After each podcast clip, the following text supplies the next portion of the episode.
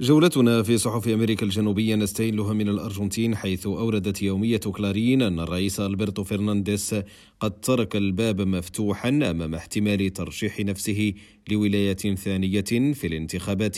الرئاسية المقررة في أكتوبر المقبل. أما في البيرو فذكرت صحيفة لا ريبوبليكا أن الكونغرس وافق على اتهامات ضد الرئيس السابق المخلوع بيدرو كاستيو بارتكاب جرائم الانتماء إلى منظمة إجرامية والتواطؤ واستغلال النفوذ. وفي البرازيل ذكرت جلوبو أن حكومة الرئيس لويس إناسيو لولا دا سيلفا تدرس إلغاء إعفاء التأشيرة بالنسبة للسياح من الولايات المتحدة الأمريكية وكندا وأستراليا واليابان وهو الإجراء الذي كان قد منحه الرئيس السابق جاير بولسونارو من جانب واحد سنة 2019 وفي كولومبيا توقفت يومية الكولومبيان عند التحذير الشديد الذي أصدره الرئيس الأسبق ألبرو أوريبي زعيم المعارضة اليمينية بشأن الإصلاح المثير للجدل لقطاع الصحة الذي أطلقته حكومة الرئيس غوستافو بيترو اليسارية.